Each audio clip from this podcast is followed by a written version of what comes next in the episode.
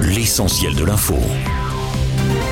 En ce jour de fête nationale en France, la circulation est largement perturbée ce vendredi sur l'ensemble du territoire et notamment sur un bon quart nord-ouest du pays, Bison et Voie Orange en Bretagne, Pays de la Loire et dans le nord. J'ajoute qu'il y a aussi beaucoup de monde dans les gares et les aéroports et les contrôles ont été renforcés quelques jours seulement après les émeutes urbaines. Justement, beaucoup de communes ont fait le choix d'annuler les feux d'artifice par crainte des débordements après les émeutes qui ont secoué la France depuis la mort du jeune Naël, un Nanterre tué par un policier après un refus d'obtempérer. En revanche, si les festivités sont maintenues, les préfets ont parfois pris des arrêtés pour interdire l'utilisation des fusées, artifices et articles pyrotechniques. J'ajoute que cette première nuit de festivité s'est déroulée globalement dans le calme, avec 130 000 policiers déployés dans toute la France.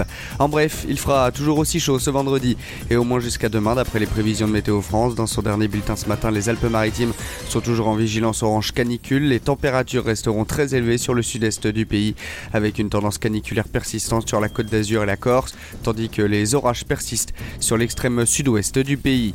Dans le reste de l'actualité, les recherches sont terminées, mais Émile, ce petit garçon de 2 ans et demi porté disparu depuis une semaine au Auvernais dans les Alpes de Haute-Provence, reste introuvable. Pourtant, d'importants moyens ont été mobilisés depuis 6 jours, mais l'enfant n'a laissé aucune trace de sa disparition.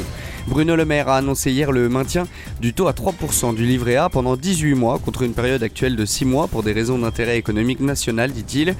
Le locataire de Bercy annonce également que les plans épargne logement PEL pourront aussi être débloqués à n'importe quel moment pour financer des travaux de rénovation énergétique des bâtiments. Enfin, Hans Jabber contre Marketa, Vondrousova, c'est l'affiche de la finale femme de Wimbledon. D'un côté, la Tunisienne a sorti hier la numéro 2 mondiale Arena Sabalenka, tandis que son adversaire s'est défaite d'Elina Svitolina. Aujourd'hui, place aux demi-finales hommes. D'un côté, le numéro 1 mondial Carlos Alcaraz est opposé au russe Danil Medvedev, tandis que le serbe Novak Djokovic affronte le surprenant Yannick Sinner.